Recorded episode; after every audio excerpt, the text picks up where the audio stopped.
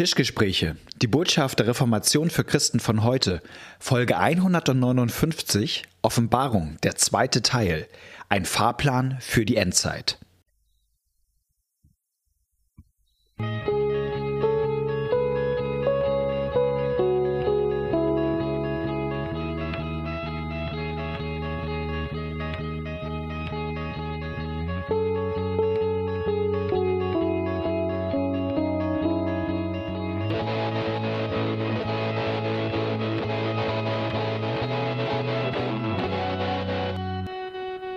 Herzlich willkommen bei einer neuen Folge von den Tischgesprächen. Mein Name ist Malte Detje und ich sitze hier wieder mit Knut Nippe und nicht nur mit Knut Nippe, sondern auch wie letztes Mal schon mit Konrad Otto.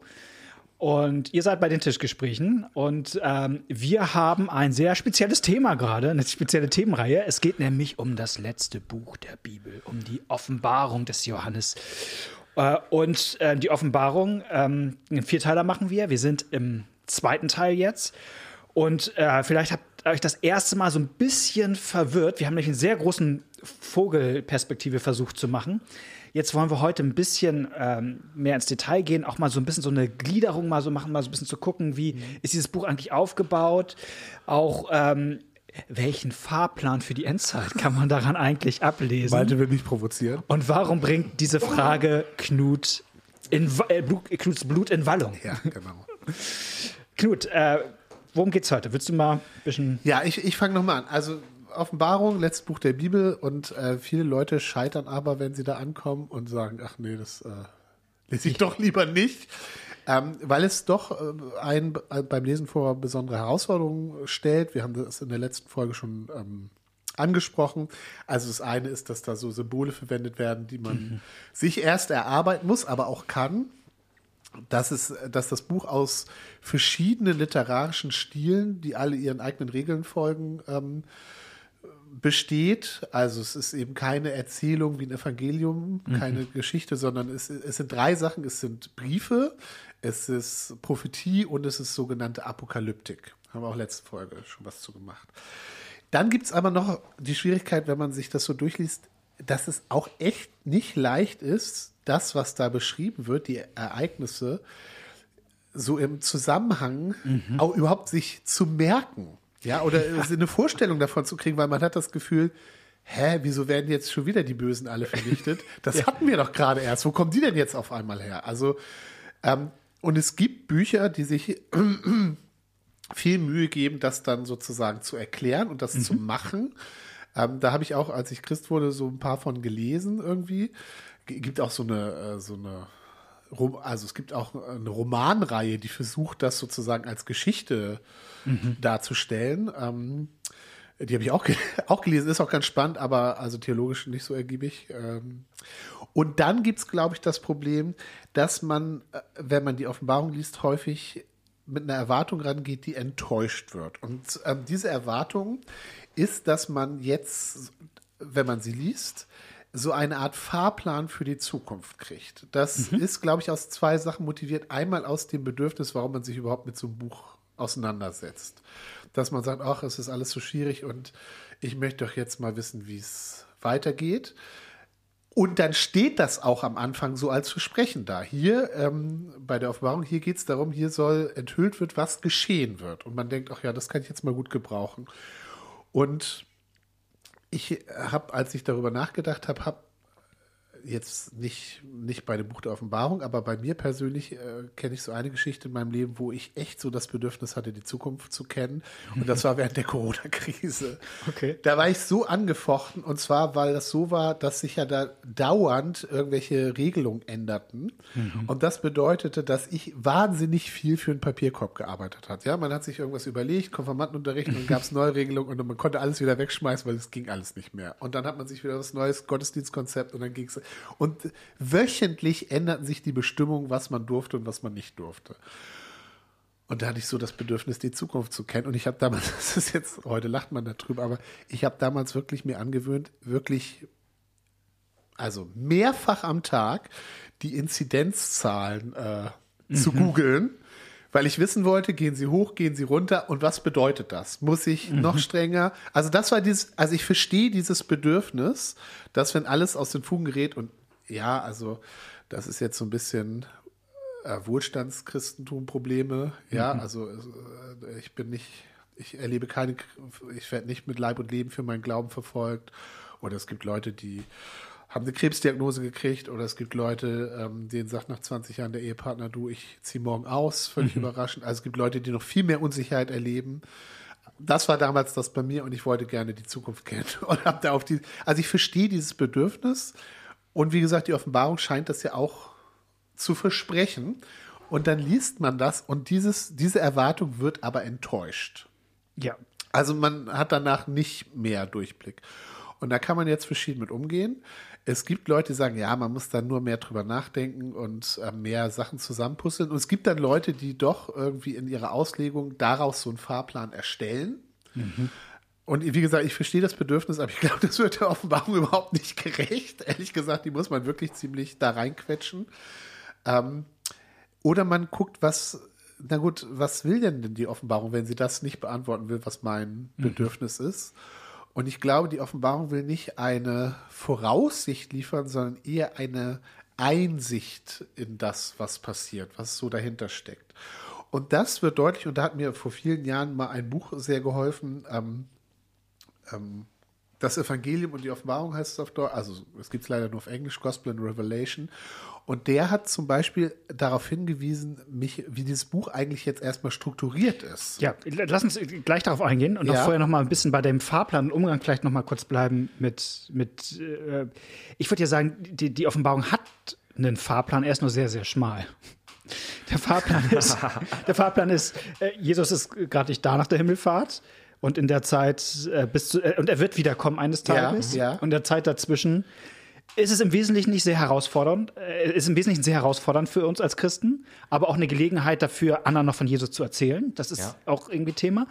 Und dann wird Jesus wiederkommen, das Böse besiegen und es wird alles gut sein mit ihm. Ewigkeit. Das würde ich sagen, ist schon die, die Grundidee, also ich würde nicht sagen, es gibt gar keinen Fahrplan, gar ja, keine aber das ist, das ist mir ehrlich gesagt für die Offenbarung zu wenig, sondern die Offenbarung sagt auch, was, also du hast jetzt diese Zwischenzeit zwischen Jesu kommen und, ja. oder zwischen Jesu Himmelfahrt und seiner Wiederkunft als und in der Zeit leiden wir. Nee, nee, die Offenbarung sagt, dass in dieser Zeit Jesus auch schon aktiv ist und Jesus in die, also das ist sozusagen die Einsicht, dass er was tut. Es gibt nur in dieser Zwischenzeit, würde ich sagen, so verschiedene Etappen, wo man sagen ja. kann, nach der Offenbarung, jetzt gibt es also gibt's sieben Zwischenphasen nochmal, während bis Jesus wiederkommt. Und sind wir gerade in da und ist gerade diese, äh, diese äh, kommt genau, dieser Reiter und sagen, kommt gerade ja. da und äh, so, das würde ich halt eben äh, ja, und die Offenbarung ist, also ich habe jetzt eben mit, mit meiner Corona-Geschichte gesagt, wie, wie, die Offenbarung nicht ist. Die ist vielleicht mehr so wie, ähm, wie etwas, was meine Frau macht, was ich immer unmöglich finde, wenn meine Frau Bücher liest. Er disst im Podcast deine Frau. Ja? Ich habe mir das lange überlegt, aber ich reg mich da immer drüber auf. Die stochert oh. in Büchern immer so rum. Wenn ihr das zu spannend ist, ja dann springt sie mal zum Ende und liest das Ende vorher. Ich bin dir dankbar, dass du das von deiner Frau erzählst. Ich hatte mir selbst verboten, genau das von meiner zu erzählen. Aber ja, das passt. Und, und man, also genau, weil sie, weil, weil, und das hilft ihr, die Spannung auszuhalten und zu sagen, ah, okay, da geht's hin. Und dann kann sie auch das andere. Und so ist die Offenbarung. Und jetzt, jetzt mal was zu diesem Aufbau. Also das fand ich mich total, ähm, ähm, total erhellend. Eben nicht ein chronologischer Aufbau, sondern inhaltlich. Also ähm, hat er mich, ähm, Goldsworthy heißt er, mhm. ähm, hat mich darauf äh, aufmerksam gemacht, dass es sozusagen, dass die Offenbarung aus verschiedenen Teilen besteht und dass die nach einem gewissen Muster geordnet sind. Es gibt einmal die Einführung, den Prolog, also mhm. wo Jesus erscheint. Und dann gibt es zum Schluss auch die letzten zwei Kapitel, ähm, ist so das Ende und der, der Epilog. Und das sind tatsächlich, wenn man das liest, sind das auch Sachen, die eigentlich ganz zugänglich sind, mhm. relativ.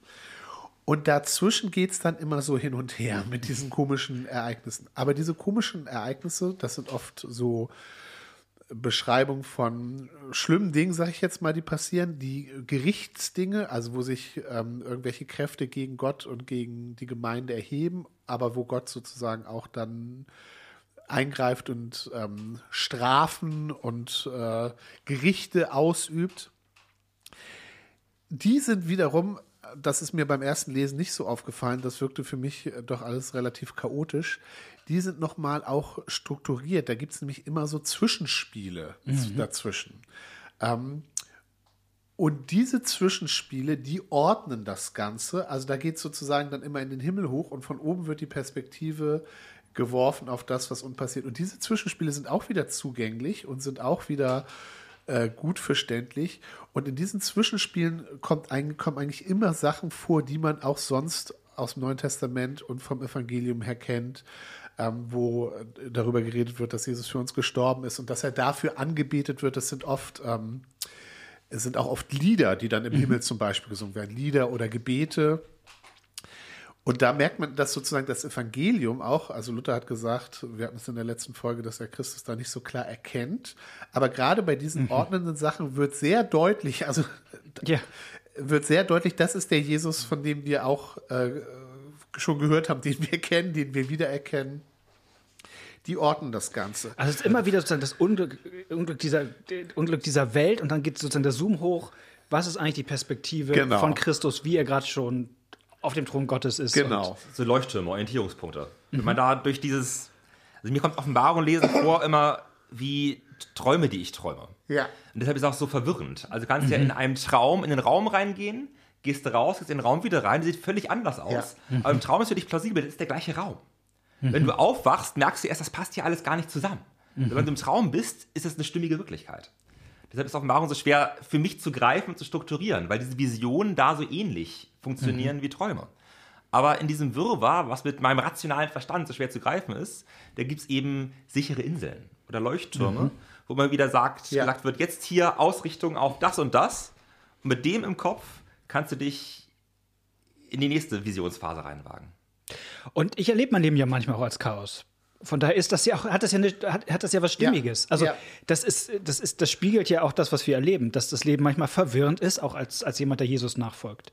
Und, äh, und deswegen sind, sind ja gerade diese Zwischenspiele, auch gerade diese musikalischen, immer so ein, ähm, genau, wie das, dieser Orientierungspunkt zu sagen, hey, mach dir klar, mitten in all dem, was in dieser Welt runter und rüber geht, ähm, das Lamm. genau. Genau, mhm. genau. Das hat mich nochmal auch jetzt, äh, wo ich ähm, mit, mit Konrad da in der Werkstatt bin, nochmal auch dazu gebracht, dass ich gedacht habe, dass Musik und Lieder auch echt eine gute Hilfe und Einstimmung sind, mhm. ähm, wenn man sich mit der Offenbarung beschäftigt. Mhm. Ähm, und also da will ich euch nochmal fragen, ob ihr auch noch Tipps habt. Ähm, also, weil es gibt ja ganz unterschiedliche äh, Lieder, die auch so Stimmungen und Sachen, die in der Offenbarung vorkommen, transportieren. Es gibt so aus der, aus der Lobpreisecke gibt es so äh, den Versuch, manche dieser, dieser Lieder, die in der Offenbarung mhm. stehen, einfach so wörtlich zu vertonen. Also ich kenne viele. Ich hab, wir haben früher die ständig gesungen bei uns. Würdig das Lamm, das genau, geopfert ja. ist. Albert Frey ist feiert Jesus 1, oder? Also uralt, kann, uralt genau. Und das, das ist der Text ist eins zu eins aus der Offenbarung übernommen. Genau. Und das finde ich echt cool. Ich habe jetzt auch angefangen, das mache ich sonst nicht. Es gibt auch ein ganzes Oratorium zur Offenbarung von irgendeinem Schmidt, heißt er, das Buch mit den sieben Siegeln. Das höre ich sonst nicht so, aber es ist echt nochmal das höre ich jetzt, äh, mhm. äh, nochmal eine andere Einstimmung, wo diese Texte dann eben auch musikalisch gedeutet werden, also wo sozusagen diese ästhetische, diese ästhetische Herangehensweise.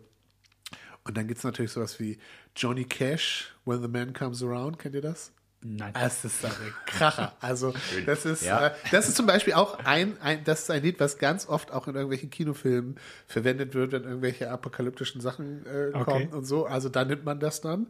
Geht es sozusagen um den wiederkommenden Richter. Auch dieses Lied hat ganz viele Bilder und Symbole, mhm. aber kein, äh, kein roten Faden, also keine Handlung in dem Sinne. Also keine äh, mhm. konsequente Handlung. Ich habe auch noch mal gedacht, dass Händel, also das ja, ja. Halleluja von, von Händel, Händel ist, auch ist, auch aus der Offenbarung ähm, und das, ähm, also das bietet sich einfach an, sowas auch dabei zu hören, um in die richtige Stimmung zu kommen. Ja, habt ihr direkt was? Hör nicht auf, beim Halleluja zu hören. Also Händel Messias. Halleluja ist ja letzter Teil, also Abschluss vom zweiten Teil, ja, glaube ich. Dann genau. nach Jesu Tod Auferstehung und dann toben die Völker wieder ihn und dann kommt aber der Triumph also das Reich der Welt ist ähm, zum Reich Gottes geworden. Und das ist ein bisschen wie das, wo wir gleich noch ja. drüber reden werden. Das ist nämlich erst, erst so die Preview. Das ist Sneak ah, okay. Peek, ob das was ja. kommt. Okay. Dann kommt der dritte Teil mit Auferstehungshoffnung. Wird ganz viel verarbeitet. Wenn Gott führt uns, wer soll wieder uns sein? Und die Hoffnung ist da, es ist aber noch angefochten. Und ganz am Ende vom Messias, da ist letztlich BAM, dann Worthy is the Lamp. Dann kommt dieses, was Sie eben schon gesungen Ja. haben, Offenbarung 5,12, würdig das Lamm, Mhm. das geschlachtet ist, zu nehmen, Kraft, Reichtum, Ehre, das ist der große Schlusschoral, mit dem alles aufhört. Wir machen zu diesen Versen noch übernächste Folge, Ja. glaube ich, was. Ja. Aber das ist so schön zu sehen, wie Händel da, oder Händels Librettist wirklich gute Theologie macht. Ja. Denn der lässt dieses Singen, würdig das Lamm, das geopfert ist, singt genau das, was in Offenbarung 5 gesungen wird. Und danach kommt im Messias nur noch das riesengroße Amen. Wenn wir ja. Offenbarung 5 aufschlagen, wird im Himmel plötzlich das Lob des Lammes angestimmt, mit genau diesen Worten. Und alles, was danach kommt, ist die vier Gestalten, Engelwesen vor Gottes Thron, die den ganz anderen Kosmos abbilden, sagen dazu Amen. Genau das vertont Händel. Und danach heißt es, die Ältesten fielen nieder und beteten an, was wir auch tun sollen, wenn wir das hören. Also Messias zu Ende hören. alles- okay, Werbung aus. Alles klar, gut. Ich, ich schalte mich da auch noch mal ein. Ich, ich, ich fange mal so an. Ähm, das Lukas-Evangelium endet ja so mit der, Offenbar äh, mit der Himmelfahrt von Jesus. Also Jesus verlässt diese Welt Und dass die Jünger in den Tempel gehen und anbeten, glaube ich, oder? und anbeten. Und, ähm, und dann geht die Apostelgeschichte, erzählt sozusagen die Geschichte der Kirche hier unten auf der Erde weiter. Und im Grunde ist, macht die Offenbarung, erzählt die Geschichte von Jesus weiter, Ja. aber aus sozusagen der Perspektive vom Himmel. Also, wie geht diese Himmelfahrt nicht? Die Jünger stehen unten und gucken hoch und der Himmel erzählt sozusagen von oben, der kommt jetzt. Ja. So, und dann ist das sozusagen eines der, der ganz starken Bilder in der Offenbarung. Wir kommen da auch nochmal näher drauf. Dieses, es gibt diesen Thronsaal Gottes und da ist Jesus jetzt wieder. Und in diesem Thronsaal Gottes ist einfach Lobpreis und Remi Demi sozusagen die ganze Zeit. Da wird gesungen und gesungen. Und, und das ist es ja eben in der Offenbarung immer wieder. Sozusagen dieses ganze Chaos in der Welt wird immer wieder eben zurückgeordnet auf das, was ist denn da in diesem Thronsaal Gottes Ja. schon? Da ist schon diese Anbetung. Und, da, und weil, weil Jesus einfach gewonnen hat. Ja. Der hat schon gewonnen. Punkt. Genau, der egal, hat schon, der hat der schon. hat schon gewonnen. Und egal, was jetzt in eurem Leben kommt, der Typ hat schon gewonnen. Punkt. Und, und, und du fragst dich nach Musik. Diese, diese ganzen Gesänge, das Tedeum sozusagen, was, äh, was das hier ist, äh, sie- wir haben es ja immer wieder auch in liturgischen Stücken im Gottesdienst, auch diese äh, Mach, äh, Lob und Preis und Ehr und so, das kommt ja auch immer, immer wieder. Wenn wir uns sonntags treffen und gemeinsam singen im Gottesdienst, Dann beteiligen wir uns. Ja. ja. wir beteiligen uns an diesem genialen Lobpreis. Ja. Und wenn ich die Offenbarung lese und gerade mal diese Kapitel 4 und 5, also von diese, diese große Lobpreisszene in zwei Akten da sozusagen, die, wenn ich mir die vor Augen führe und, und staune darüber, wie toll dieser himmlische Lobpreis ist und mich denke, vier kleine Gemeinde dürfen da mitmachen Ja. sonntags. Und, und das ordnet uns auch als Gemeinde vor Ort wieder ein, neben all dem, was schief läuft in dieser Welt, was bei uns als Gemeinde schief läuft, in unserem Leben schief läuft, weil wir genau wie sozusagen die Menschen in Offenbarung äh, immer wieder die Perspektive haben, ja, das Lamm ist siegreich und das ist für uns gestorben. Ja.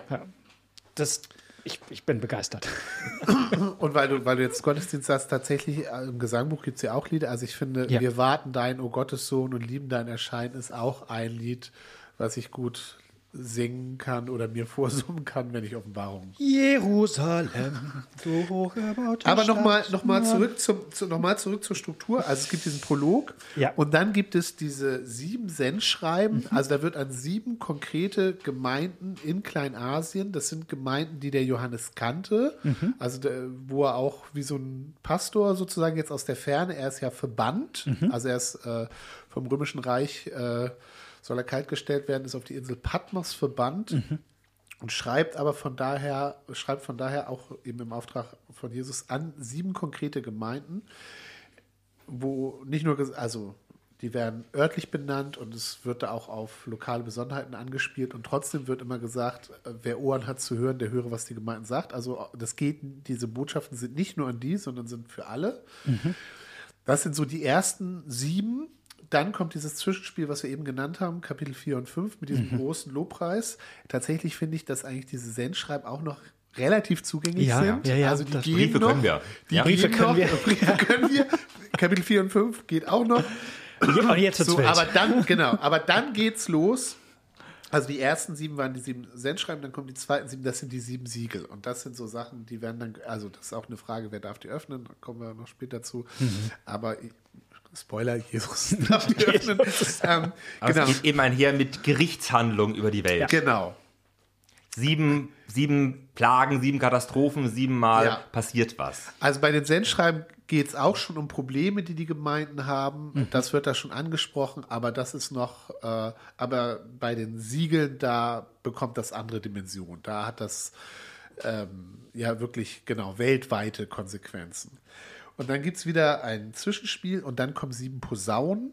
Also, wenn man ganz genau das jetzt nachprüft, das überlappt sich sogar ein bisschen immer. Also, es gibt erst sechs Siegel, dann kommt das Zwischenspiel, dann kommt das siebte Siegel und dann geht es mit den Posaunen gleich weiter. Aber jetzt von der Struktur: Es gibt diese Posaunen und das sind auch wieder lauter unangenehme Dinge Yep. und Gerichtshandlungen. Dann gibt es wieder ein Zwischenspiel, dann kommen diese Sachen mit den Tieren. Ähm, die aus dem Meer kommen und die eine besondere Zahlen tragen und die irgendwie böse sind und so weiter. Ähm, wieder Zwischenspiel, dann kommen Plagen.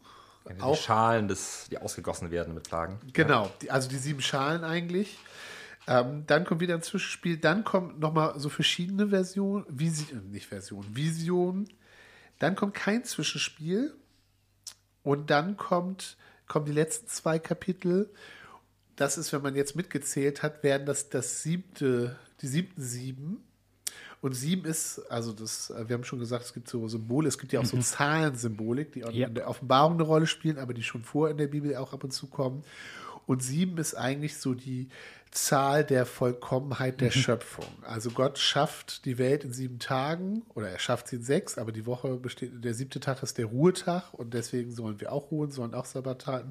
Und diese Struktur findet sich auch wieder. Also das siebte Sieben ist eine positive Ja. Das ist, also das ist sozusagen, da, das ist der Weltsabbat, also der, der Ruhetag für die Welt, wo alles äh, zum Frieden kommt, ähm, wo äh, Gott auf dem Thron sitzt, wo er die Tränen trocknet von den Augen und so weiter und so weiter und wo die Vollendung eigentlich passiert ist. Und dann gibt es noch ein Epilog, da- das finde ich, also ich habe in der letzten Folge gesagt, es endet mit so einem richtigen Happy End.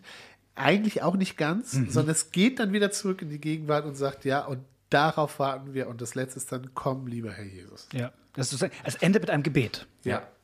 Mit einem, genau. Man könnte sagen, das ist auch eine, eine Gebetsanleitung, dieses Buch. einem, komm bald. Komm bald. Ja. Und, und, und eigentlich, wenn ich dieses Buch lese, bereitet es mein Herz darauf vor, dass mein Herz am Ende auch mitbeten kann. Ja, Jesus, komm bald. Ja.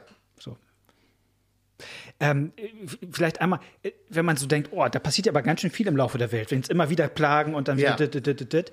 Wir haben ja schon gesagt, vermutlich, vielleicht stimmt ihr zu, aber also es gibt ja mehrere Möglichkeiten, das zu lesen. Nämlich wirklich, oh, da passiert ja, geht es ja wirklich oft auf und ab in der Weltgeschichte. Ja.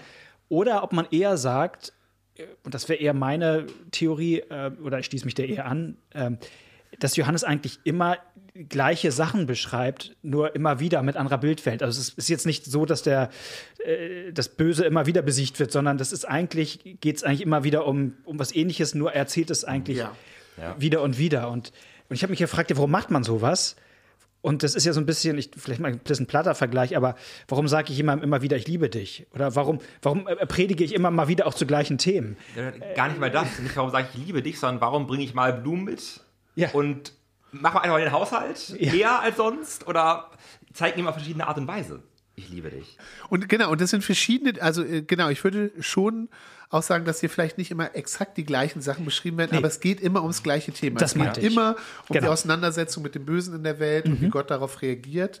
Ähm, und, und das aus verschiedenen Perspektiven und anhand verschiedener Beispiele, aber ich würde auch sagen, nicht notwendigerweise chronologisch nacheinander. Ähm, und das finde ich auch ehrlich gesagt, und ehrlich gesagt, als ich Christ wurde und die ersten Bücher darüber gelesen habe, die waren so, die haben das so ausgelegt. Und dann kommt man doch irgendwie auf die Frage, was sollen denn die armen Christen da im ersten Jahrhundert, die das kriegen, was sollen die denn damit anfangen? Ja, also das ist, das ist auch jetzt ja eine sehr, also die, diese, diese Bücher setzen immer voraus, dass wir jetzt am Ende sind.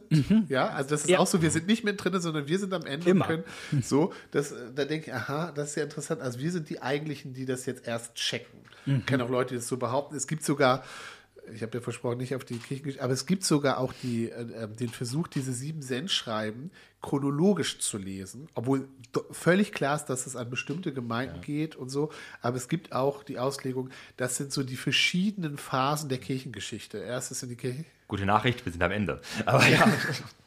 am Ende der Zeit? Nein, nein, am Ende der, der Phase der genau, wir- Kirchengeschichte genau, nach dieser genau, Auslegung. richtig. Die ganzen schlimmen Sachen passieren nicht mehr.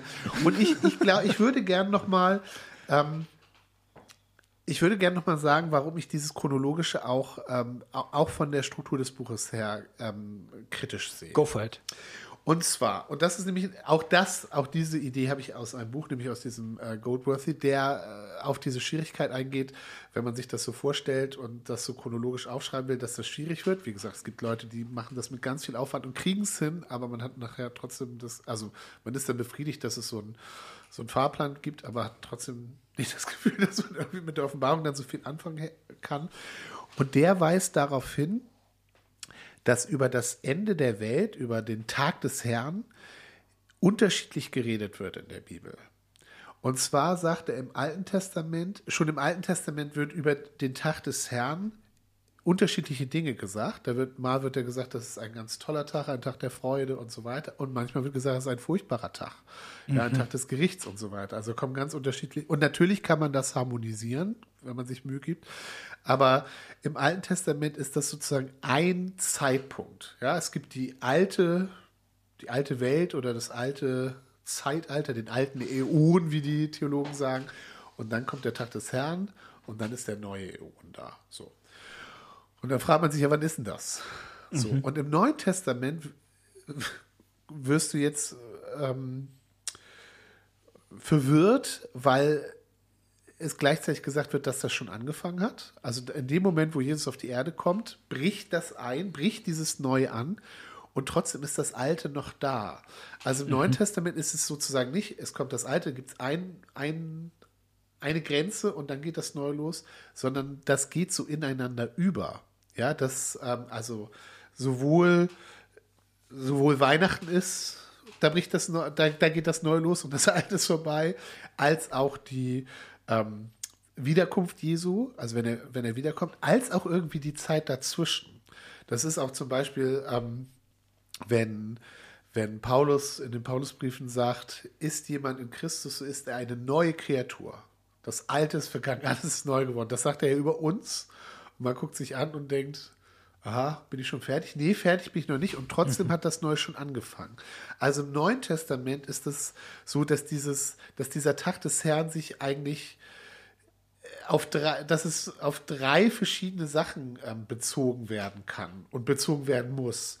Und die Offenbarung weiß das, die redet über dieses Thema, aber sie redet über dieses Thema wieder so, wie das das Alte Testament gemacht hat eigentlich. Und ich ähm, also für mich war da mal ein Bild hilfreich, auch überhaupt mit der alttestamentlichen Prophetie, wie man damit umgeht.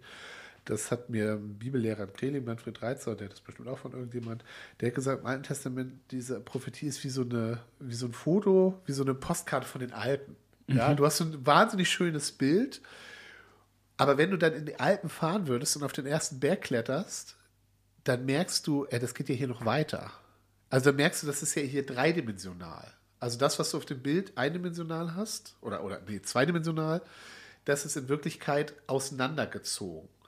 Und ich finde es total hilfreich, weil, also du brauchst ja nicht auf dem Gipfel stehen. Es kann ja sein, dass du irgendwie, du willst auf den zweiten Gipfel, dann musst du erst ins Tal, dann bist du in so einer tiefen Schlucht und du siehst die Sonne nicht mehr und es schneit und es ist total kalt und was weiß ich. Und du denkst ja, das sieht hier überhaupt nicht so aus. Und trotzdem bist du, also dieses Bild stimmt immer noch, das kann dir sogar helfen, dieser Postkarte, weil du weißt ja, wenn da der Gipfel ist, muss ich dahin. Und trotzdem bist du in einem, in einem Zustand, wo sozusagen noch, wo du noch mehr Sachen siehst, wo du Sachen anders siehst, wo du auch die Rückseite von den Bergen siehst und so weiter. Und ich glaube, das ist das, das ist das, was, wo wir uns befinden und was das Neue Testament beschreibt. Ähm, und so ist es, glaube ich, auch mit Offenbarung. Es geht da nicht um so ein chronologisches Nacheinander, sondern es geht um, um verschiedene Postkarten sozusagen, verschiedene Darstellungen, um mir die Situation, in der ich bin, zu deuten und mir Orientierung zu geben und Trost zu geben und vielleicht auch Mut zu geben, wenn ich da irgendwo im, im verschneiten Tal bin, dass ich weiß, ja, aber da oben ist der Gipfel. Der ist da. Das, was auf dieser Karte steht, das stimmt. Und wenn ich hier weitergehe, dann komme ich dahin. Oder sogar, wenn ich ein bisschen warte, dann geht die Sonne weiter und die fällt ja auch gleich ins Tal. Oder was weiß ich. Also ich weiß nicht, ob das hilfreich ist. Ihr guckt mich begrüßt. Doch, doch, doch, Alles klar. Genau. Und dieses. Knu, willst, äh, willst, ja. willst du ran? Die Frage, die ich mir immer stelle, was heißt das denn für mich, wenn ich jetzt vor diesem Buch stehe und diese sieben Siegel mit Plagen habe und diese sieben Schalen, die ausgegossen werden und all das? eben, dass ich im Grunde all das versuche auf meine Lebenswirklichkeit als Christ und Kirche zu beziehen und gucke, wo Mhm. passt das?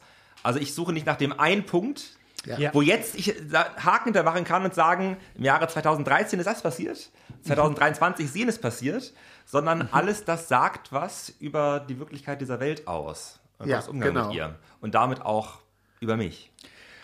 Gerade der Endzeit ist seit 2000 Jahren. Ja, Da- Darf ich das mal so zugespitzt? Ja. Also ich würde sagen, wir leben seit 2000 Jahren in der Endzeit. Ja. Und Endzeit ist nicht sozusagen der Tag, der meistens immer dann beginnt, wenn die Leute ihre Bücher schreiben. Dann sind sie in der Endzeit.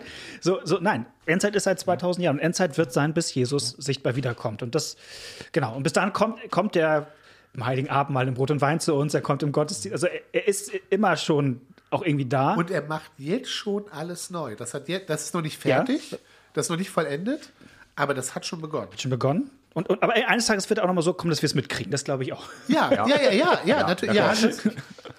Genau. Aber das ist nämlich auch für die Frage, also zum Beispiel, wenn man jetzt Orientierung sucht, ähm, was weiß ich, äh, Konrad kommt da ja noch in der späteren Folge mit, der, mit dem Tier und der Zahl des Tieres und dem 666 und so. Und da gibt es ja im Laufe der Kirchengeschichte ganz viele verschiedene Deutungen äh, zu. Und was weiß ich, die ersten Christen haben das auf das Römische Reich und auf Nero gedeutet und andere haben das später auf andere Sachen. Und ich würde sagen, das schließt sich nicht aus. Ich glaube, es gab Ja. Sachen, wo die damaligen, also wenn du es nämlich chronologisch deutest, müsstest du sagen, nein, die haben sich geirrt, aber wir haben jetzt recht Ja, und so weiter. ja. Nee, nee. Ich glaube, es ist möglich, dass die anhand dieser Struktur und dem Wesen, was da gesagt wird, etwas entdeckt haben in ihrer Zeit, was ihnen geholfen hat, wo sie auch gemerkt haben, dieses römische Reich, was so übermächtig wirkt, wo man denkt, also die Christen haben überhaupt keine Chance dagegen. Nein, auch das wird von Gott besiegt werden. Und sie haben recht, da Orientierung aus dieser Geschichte für ihren Umgang gefunden zu haben. Aber tatsächlich äh, Leute, die das später gemacht haben, was weiß ich, in der, bei der Kulturrevolution äh, in China ähm, mit dem kommunistischen Staat. die hatten das- nicht weniger Recht. wenn die sie hat das nicht weniger recht, haben. genau. Und, und, die, und deswegen ist die Offenbarung zu allen Zeiten für Christen in solchen Situationen hilfreich und ermutigend und wegweisend gewesen und wird es sein. Habt ihr noch ein ermutigendes Schlusswort? Wir hatten letztes Mal so ein tolles, ermutigendes Schlusswort. Wie, genau. Wie gehen wir damit? Ich, ich, ich, ich, ich, äh, ich, ich äh, spoiler mal ein bisschen oder tease mal ein bisschen an. Also Konrad wird da eine Sache, die ich total stark fand und die mir auch geholfen hat bei der Offenbarung, ist diese Sache in, in Offenbarung 4.5 mit dem Löwe und dem Lamm. Also wir haben das gesagt, äh, im, im Himmel wird, sieht man dann, wie Jesus richtig ist und so. Es gibt in der Offenbarung so eine Spannung zwischen Jesus als Löwe und als Lamm. Das ist eine ganz tolle Stelle, wo dann gesagt wird, wer ist der Löwe? Äh, Oder wer, wer, darf, wer darf hier die Siege lösen? Wer ist würdig? Und es alle heulen, weil niemand gefunden wird im Himmel und auf Erden, der würdig ist, diese Siege zu lösen. Und dann wird doch jemand gefunden, nämlich der Löwe von Juda. glaub Aus ich, dem der- Stamme Judas. Ah, Der Löwe aus dem Stamm Juda, der darf Der hat es. überwunden, der, Der, hat gesiegt. Genau, der, hat darf. gesiegt, der darf das. Und dann dreht sich Johannes um, um sich diesen tollen Löwen anzugucken. Und es ist das Lamm. Und zwar tödlich verwundet. Genau. Und diese, diese Sache, dass Jesus der Sieger ist, weil er gestorben ist, weil er für uns das Lamm geworden ist, das finde ich an der Stelle ganz toll gemacht, aber das ist eben auch etwas, was sich in dieser Struktur der Offenbarung durchzieht, dass auch die Christen, die sich als Dilemma ähm, erleben, die unter die Wölfe gesandt wurden, wissen, nein, dass wir sind, da, da, darin bildet sich etwas ab von dem, der der Löwe ist und der in uns der Überwinder ist.